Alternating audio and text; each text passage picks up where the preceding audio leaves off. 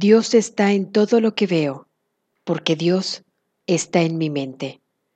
Lección número 30 de la primera parte del libro de ejercicios de un curso de milagros. La idea de hoy es el trampolín a la visión. Por medio de esta idea, el mundo se abrirá ante ti, y al contemplarlo verás en él lo que nunca antes habías visto, y lo que antes veías ya no será ni remotamente visible para ti. Hoy vamos a intentar un nuevo tipo de proyección.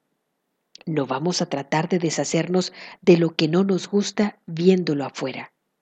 En lugar de ello, trataremos de ver en el mundo lo que está en nuestras mentes y lo que deseamos reconocer se encuentre ahí.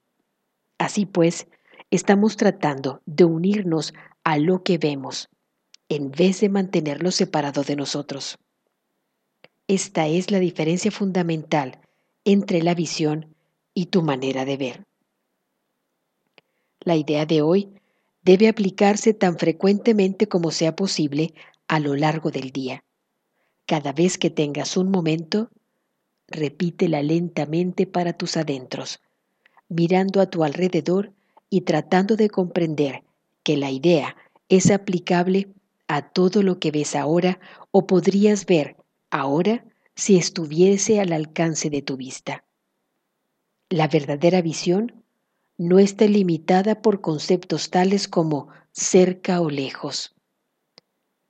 Para que te vayas acostumbrando a esta idea, trata de pensar a medida que aplicas la idea de hoy, en cosas que están más allá de tu alcance visual, así como en aquellas que de hecho puedes ver.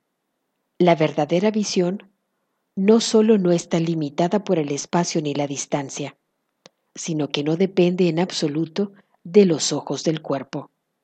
La mente es su única fuente, como ayuda adicional para que te vayas acostumbrando cada vez más a esta idea. Dedica varias sesiones de práctica a aplicarla con los ojos cerrados, usando cualquier tema que te venga a la mente, mirando en tu interior en vez de afuera.